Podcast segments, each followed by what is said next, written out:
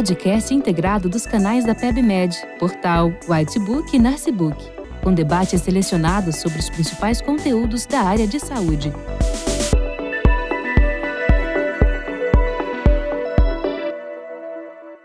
Olá, sejam todos bem-vindos a mais um podcast da PebMed. Esse é o nosso podcast integrado, em que a gente vai reunir os canais da PEB, como o portal da PEB, o Whitebook e o Nursebook, com debates selecionados sobre os principais conteúdos da área da saúde. Eu sou Marcelo Globo, médico de família e comunidade, editor médico do portal, e hoje a gente vai debater hipertensão arterial na atenção primária, recebendo duas presenças ilustres aqui, Marins, enfermeira especialista em saúde da família e mestre em ensino na saúde, e o Dr. Renato Bergalo, médico de família e comunidade e mestre em saúde coletiva. Sejam bem-vindos, pessoal. Obrigado, Marcela. Agradeço o convite aí mais uma vez. Obrigada, Marcela. É um prazer estar aqui com vocês, dois mestres na área de saúde da família, na área de atenção primária. É um prazer. Muito obrigado, pessoal, por, pelo, pelo aceite de vocês e pela presença aqui, para a gente poder aquecer aí a nossa discussão, eu queria puxar um assunto que já está um, pouco antigo, que foi a mudança de critérios diagnósticos de hipertensão lá atrás, quando a, a sociedade americana liberou um, um, novo ponto de corte. Eu queria perguntar para vocês, na experiência de vocês aí, como que vocês entendem essa redução para baixo de um, do critério diagnóstico, do ponto de corte para se dizer que alguém é hipertenso sendo esse um agravo tão prevalente, né? Quase um terço da população brasileira aí podendo ter hipertensão. O que acontece quando a gente começa a tornar o, valor ali sem impacto necessariamente para a fisiopatologia da doença um, um diagnóstico, né? Um, um fator de adoecimento.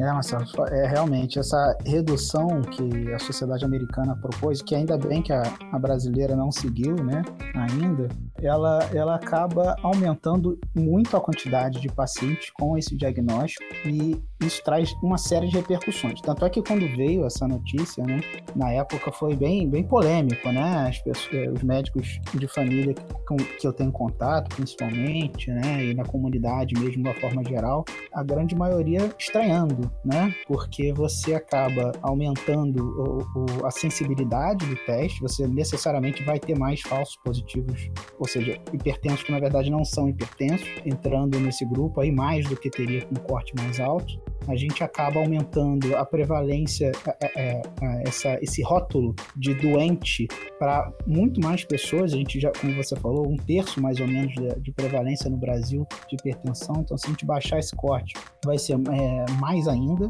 uma doença que não traz uma repercussão naquele momento, que talvez nem traga mais na frente, se a gente realmente questiona se esse ponto de corte é, é válido mesmo.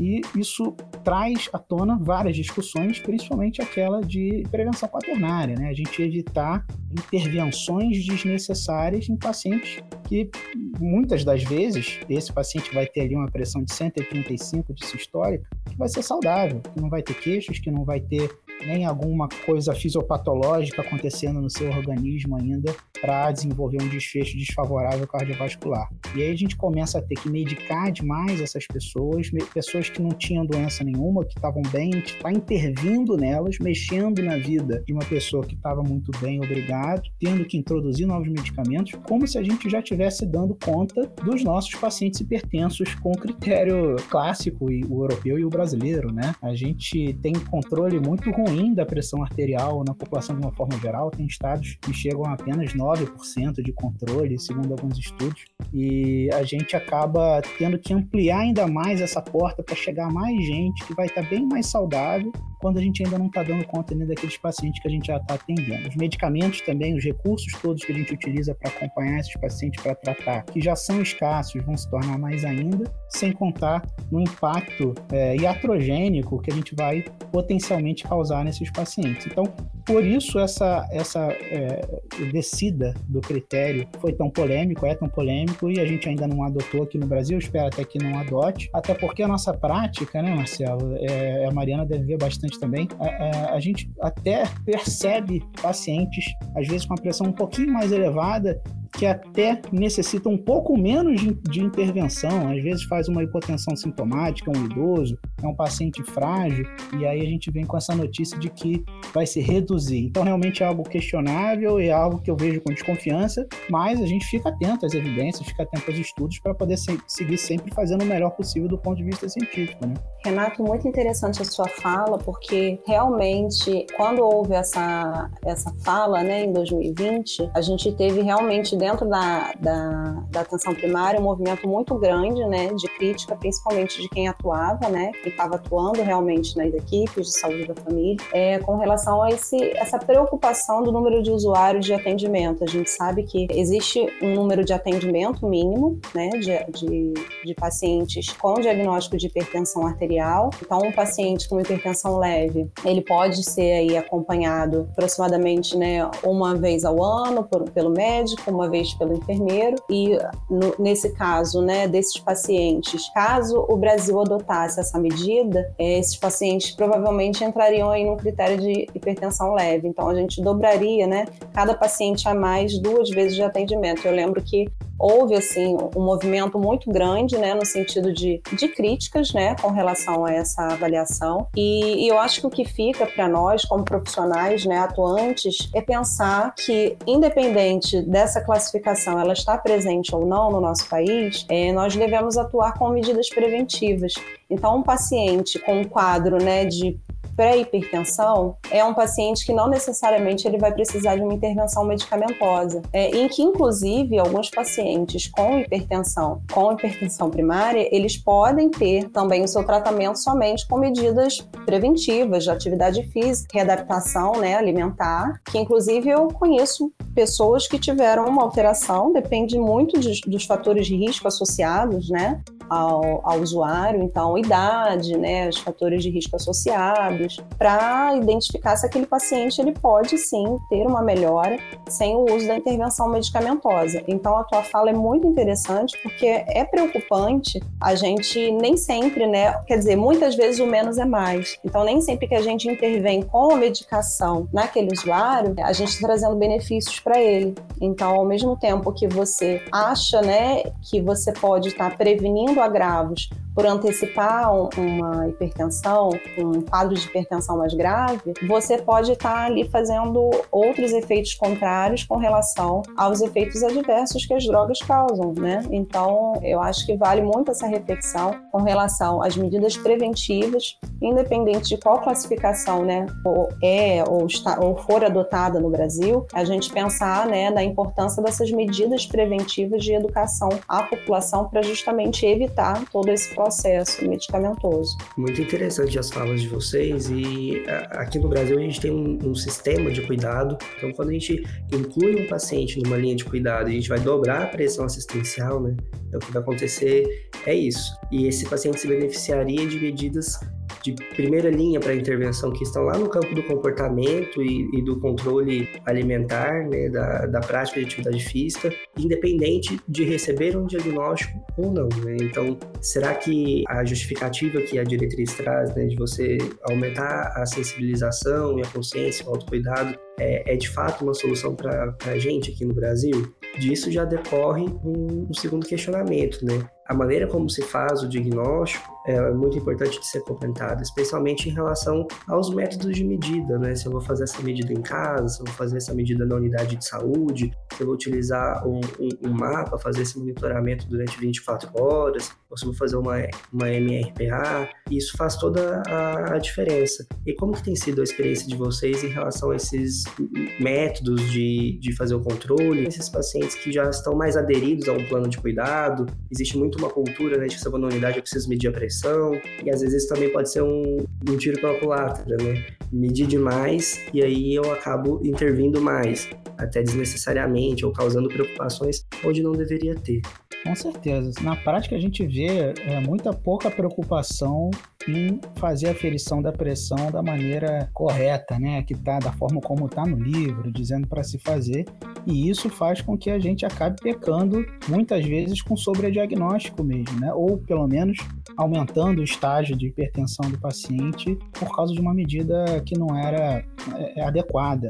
Se a gente, por exemplo, a gente sabe que a medida em casa é muito mais válida do ponto de vista de saber que o paciente vai estar tranquilo, que não vai ter hipertensão do jaleco branco, do que uma aferição no consultório. Essa mesma questão da, da pressão lá nos Estados Unidos, né, da, da sociedade americana, a gente no, no, no Brasil, a gente tem muito menos pacientes com condições de ter um aparelho confiável, aprovado, é, eletrônico, que possa fazer a sua aferição de pressão em casa. Isso já também muda bastante o cenário, né? E a gente acaba vendo isso, paciente que não faz o repouso, o médico já chega medindo a pressão logo o paciente chega na unidade, paciente que tá, que fez um exercício, acabou de fazer o exercício, acabou de tomar um café, às vezes está apertado para ir no banheiro, não faz aferição no momento do diagnóstico mesmo, estabeleceu o diagnóstico, não faz aferição nos dois braços, não realiza mais de uma aferição em momentos diferentes, né? O próprio Ministério da Saúde preconiza pelo menos uma a quatro semanas de distância entre duas aferições para a gente poder considerar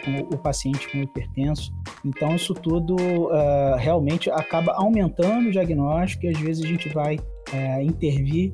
Isso pode até contribuir para a lei dos cuidados inversos, né? Porque o paciente que vai muito na unidade, às vezes sem tanta necessidade, acaba tendo a pressão aferida o tempo todo. Esse cara vai ter muito mais chance de, em algum momento, pegar uma pressão um pouco alterada. E se a gente não tem muita atenção na técnica de aferição e nos critérios, vai acabar oferecendo tratamento e recursos para esse paciente que está sempre lá e vai esquecer aquele que não aparece, aquele que está em casa, que muitas vezes vai ter uma pressão escondida e que a gente não vai acabar notando se não tiver atenção a essas, essas questões. É verdade. Muitas vezes a gente dá mais atenção à demanda do que realmente nós ofertamos né, o serviço para a população. Pensando nisso, né, em tudo que você falou, estava colocando aqui as experiências, né? O quanto que o paciente, às vezes, aguardando, né? Às vezes ele só quer aferir uma pressão, né? E dependendo, inclusive, do município que, que ele resida, né? Que ele esteja sendo atendido, esse tipo de procedimento, ele pode ser junto com outros, né? O profissional que vai atendê-lo para fazer uma aferição, né? O técnico de enfermagem é, ou o enfermeiro, se for ali naquela, naquela parte de procedimento né, da unidade, pode ser que aquele profissional esteja extremamente sobrecarregado, aquele usuário esteja ao lado de fora aguardando também extremamente nervoso, com muita gente na unidade, né, o quanto que isso interfere realmente a pressão daquele indivíduo.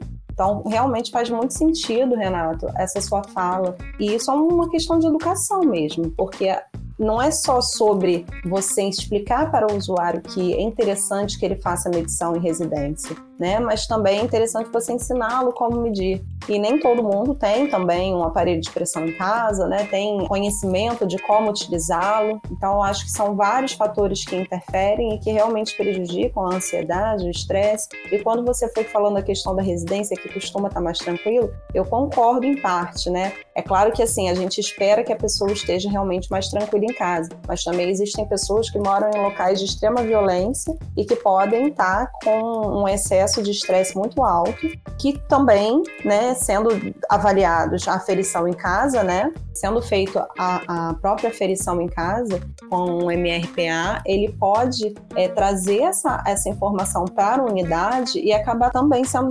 diagnosticado de forma equivocada, né, por conta de situações específicas. Então, eu acho que o mais interessante, como nós profissionais justamente dessa área de atuação é entender que o indivíduo ele não é só uma pressão arterial.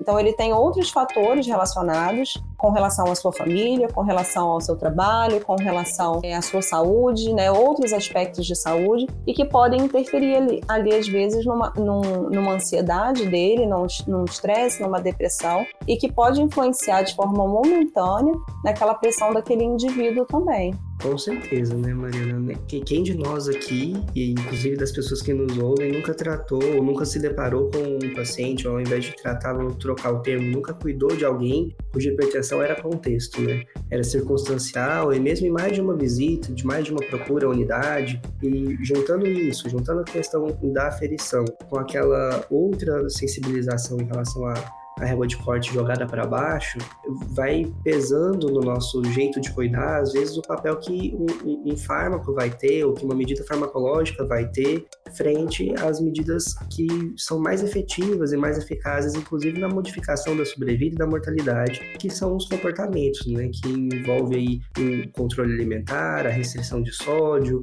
prática de atividade física, que mesmo aqui no Brasil, onde a gente tem às vezes realidades de desigualdade social muito grandes e discrepantes, que acabam impactando a maneira como a gente vai conseguir fazer isso na prática, lá na ponta, né? Que é como que eu vou restringir alguma dieta que já é socialmente restrita, né? Pelo contexto, pelo nível de renda, é, pela possibilidade de acesso a outros tipos alimentares, inclusive. Então, às vezes a gente acaba esbarrando nessas barreiras, mas a gente acaba depositando também a nossa fé muito mais em, nas medicações do que nas medidas que são mais resolutivas. É interessante também é, notar que isso que você está falando faz muito sentido, porque é cultural a gente colocar fé demais, às vezes, nos medicamentos, nos exames, né? Quando a gente poderia lançar mão de estratégias de prevenção comportamentais.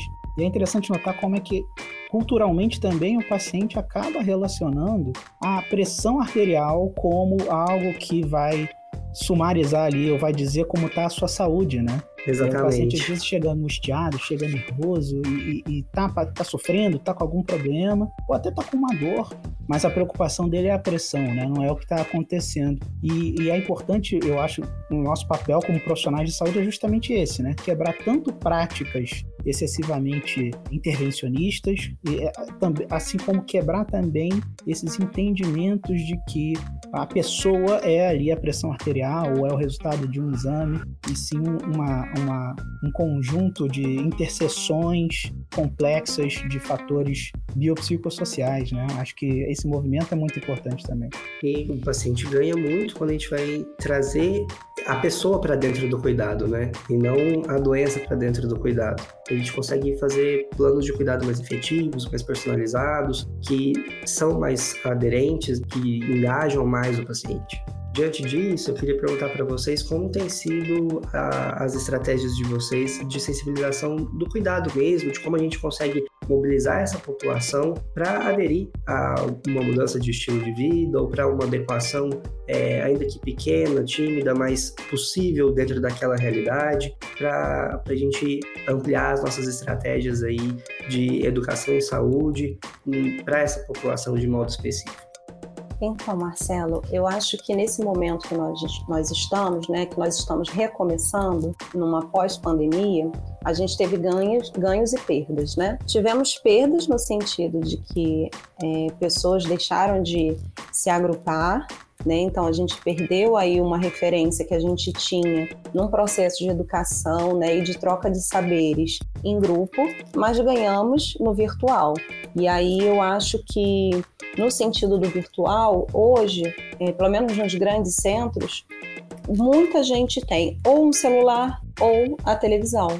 Então, eu acho que tem se conseguido fazer uma troca, uma comunicação boa com a população, mas infelizmente ainda existem né, pessoas que divulgam também informações equivocadas, né? As famosas fake news. Então, de certa forma, nós temos hoje recursos, recursos positivos, né? Conhecendo a nossa população, identificando ali os fatores que podem ser potencializados através, né, da população, para a gente poder realmente trabalhar essas, essas medidas e esses manejos, né? Incentivando realmente as medidas não farmacológicas. É um trabalho de formiguinha, né? Não é um trabalho é, de imediato, então é, é cansativo, né, pra, para o profissional, não é algo que a gente vai ver de uma hora para outra, mas que é importante a gente identificar também pessoas que podem ser referências ali dentro do seu contexto de trabalho, né? E eu digo, eu digo de usuários mesmo, indivíduos, né? É possível que a gente identifique dentro do nosso contexto de trabalho usuários que têm um, um, um engajamento bom com a população e possam fazer esse papel é, também educativo como um par, né? Como um educador de pares. Então, é, esse tipo de ferramenta costuma ser mais eficiente para esse tipo de população que apresenta agravos, né, como hipertensão, diabetes. E eu acho que dentro de um momento onde a gente está recomeçando, a gente pode utilizar essas ferramentas, né, que já vêm sendo utilizadas, associadas a pessoas que têm um, um, um grau de, de empoderamento, né, um grau de domínio ali dentro daquele território para auxiliar as mudanças de comportamentais, as mudanças de comportamento daquele grupo de população que a gente atua. Essa é a vantagem de atuar com base no território, né? Com a gente tendo uma população descrita, uma comunidade onde a gente consegue conhecer os pacientes, saber quem são eles, né? Isso é possível ao longo do tempo, a gente vai sabendo quem são as, é, essas pessoas mais empoderadas, essas pessoas que podem ser lideranças nesses processos, né? E o desafio do atendimento individual no, no próprio consultório também é grande nesse sentido, né? A gente uh, fazer o planejamento do cuidado e de uh, garantir a adesão do paciente, que tem muito a ver com a nossa capacidade que a gente deve ter, como qualquer prática médica, né? As ambulatoriais, principalmente, principalmente de medicina de família, que é a gente sempre centrar a consulta na pessoa, né? A gente fazer uma abordagem centrada na pessoa utilizar o método clínico central na pessoa, ele sabe que vai ter aquele paciente que vai ter a dúvida de como utiliza o medicamento, que acha que tem que usar quando a pressão está alta e quando a pressão está boa não precisa usar o medicamento, por exemplo. A gente sabe que vai mexer muitas vezes na alimentação da família inteira, que vai ter que restringir o sódio, o sal para um paciente, vai acabar impactando na comida que é feita para a família. Então, isso tudo a gente tem que lançar mão de ferramentas para entender a situação de cada paciente, né? É como a Mariana falou mais cedo, o paciente não é uma pressão pressão arterial. Ele é uma pessoa com uma vida, com um contexto, com uma família, e a gente vai ter que entender esse contexto para aí sim conseguir tornar efetivas essas intervenções para diminuir a pressão dele, para tratar, para evitar eventos desfavoráveis. Né? Então é sempre muito importante lembrar como a gente precisa sempre abordar a pessoa e não só o doente. Né? É, Renato, falando de plano, né, de, de plano né, para esse indivíduo, forma singular, né, é, eu penso que o quanto que é importante a gente realmente trabalhar né, o indivíduo como todo e trazer um plano terapêutico né, singular de forma interdisciplinar, para que a gente realmente entenda quais são as dificuldades desse indivíduo, quais profissionais que podem auxiliar melhor esse acompanhamento e tratamento e trazer, né, não só a medicina, a enfermagem, mas outras áreas também, né, de atuação. É a própria nutrição mesmo, educação física são áreas muito é, importantes, né, nesse processo de cuidado e o quanto que é interessante quando as unidades de saúde elas possuem, né, o NASF, né, o núcleo ampliado. Conforme, né, tendo o NASF, é possível que a gente trace, né, um plano, plano maior, né, mais integrado, um plano com mais saberes né, para que possa auxiliar ali aquele indivíduo. Caso não tenha o NASP, a gente pode também acrescentar ferramentas que existam no território. Então é importante conhecer o território, né? A gente trabalhar e conhecendo o território, né? A rede, né? A rede que exista por trás, né? Às vezes alguma algum clube, algum alguma igreja que faça alguma ação, né? Algum outro local religioso ou locais de quadra de futebol. A gente sabe que às vezes tem muita quadra de futebol, né, que atua, e aí a gente pode trabalhar bem a saúde do homem, que a gente não trabalha tanto, né, que a gente tem um, um déficit de acompanhamento, né, dos homens dentro da atenção primária. Então, eu acho que é um espaço também bem interessante de se trabalhar isso.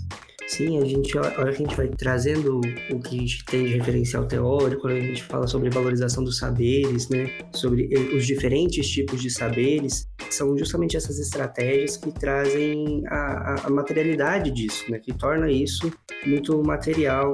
É engraçado que às vezes o paciente ele, ele sabe, ele tem o conhecimento técnico é, do que precisa ser feito. Né? E às vezes o, a consulta, o profissional acaba investindo muito tempo do atendimento, aí não só o profissional médico, mas o profissional de saúde como um, um todo, em fornecer essa informação, que às vezes essa informação já existe, né? O saber o que, ele já está ali, mas o saber como, né? Então, eu preciso reduzir a ingesta de sódio, o paciente sabe disso, tá no senso comum já, mas como?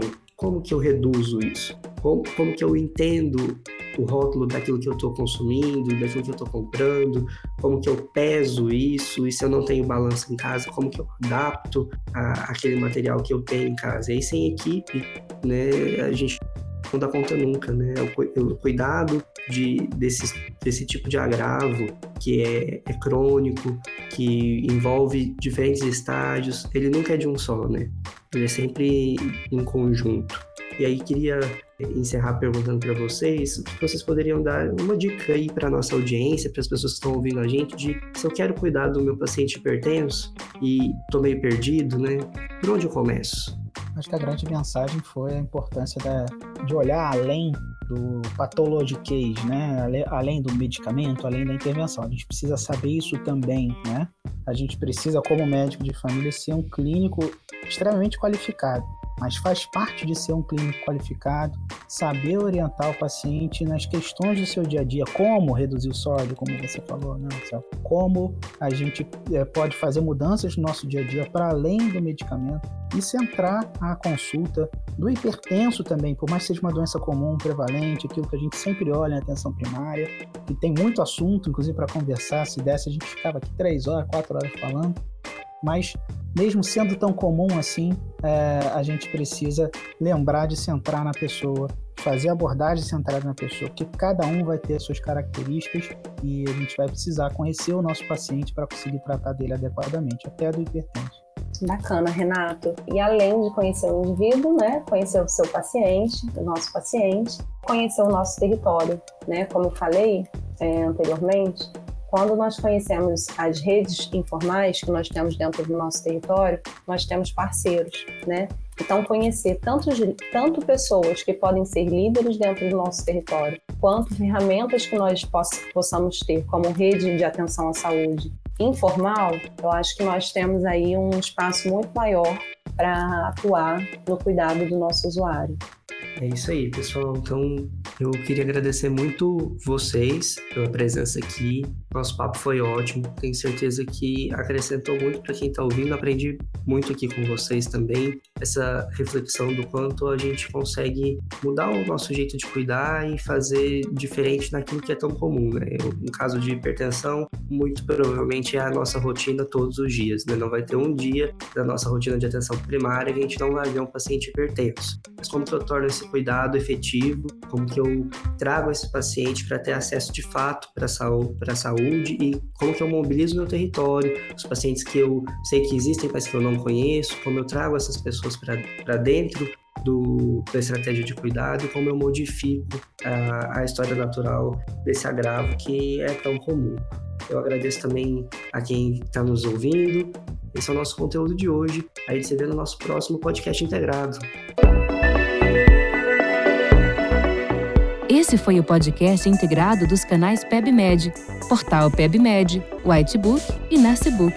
Não deixe de conferir os nossos canais.